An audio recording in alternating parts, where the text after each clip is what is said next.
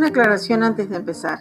Esta capacitación virtual tiene la modalidad de taller, es decir, voy a trabajar yo, que soy la docente, seguro, y ustedes, que son los alumnos. Eh, la idea es que trabajemos a la par. Y bueno, justamente el primer ejercicio de este taller es una presentación. Yo empiezo con la mía y ustedes después en el foro seguirán aportando la de ustedes. Eh, bueno, como ya les conté, soy profesora de castellano y literatura, dicto cursos de redacción, corrijo presentaciones, me dedico mucho a la corrección y a la docencia y bueno, no sé, quizás me podría presentar de otra manera, ¿no es cierto? A través de, un relato, de un cuento, ¿no? Contarles a ustedes eh, cómo llegué hasta acá. Eh, ¿A ustedes les gusta que le cuenten cuentos? A mí me gustan mucho los cuentos me gusta escucharlos, me gusta contarlos y creo que es una linda manera también de presentarnos. Les voy a, me voy a presentar por medio de un relato eh, cómo fue mi primer curso de gestión escrita. ¿Aquí se dicta el cursito de gramática? Me pregunta asomándose a la puerta un demorado asistente al primer taller de redacción administrativa que dicté en mi vida. Bueno, sí, vamos a ver gramática y unas cositas más. Le contesto como para usar un diminutivo y pensar que se va a llevar flor de desilusión, porque cuestiones como el análisis sintáctico, gramática, ortografía, van a ocupar un espacio muy reducido en este curso. Qué miedo, ansiedad y nervios me había generado ese curso. Tenía 22 años y me estaba por recibir de profesora de castellano y literatura.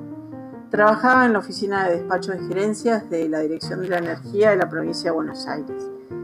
Y escribía notas, corregía las resoluciones que se publicaban en el boletín oficial y me quejaba con Suárez, mi jefe, porque siempre encontraba los mismos errores en lo que me tocaba corregir.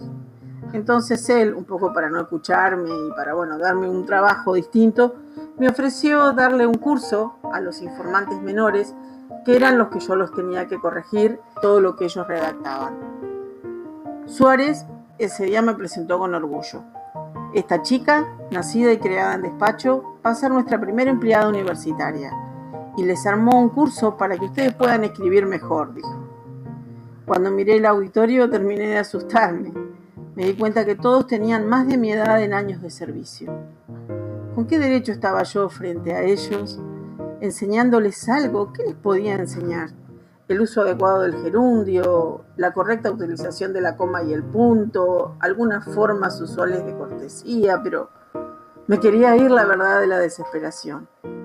Entonces les dije la verdad, que estaba muy nerviosa, que seguramente ellos con toda su antigüedad, saberes previos y experiencia en el trabajo sabían mucho más que yo y que más de dos o tres cositas de gramática la verdad, no les iba a poder aportar nada, pero que creía que el resto de la clase podíamos conversar acerca del repertorio de los errores más comunes que cometemos cuando escribimos en una oficina.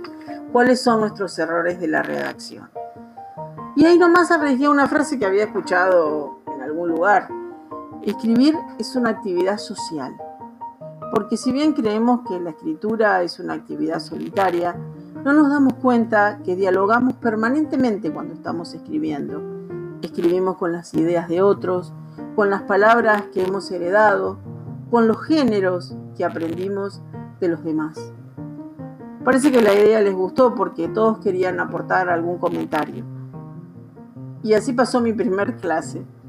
Hoy, más de 30 años después, me sigo ganando la vida escribiendo, corrigiendo y dando cursos de escritura, comunicación eficaz, redacción administrativa o gestión de la comunicación escrita, como se llama este curso. Bienvenidos a este taller.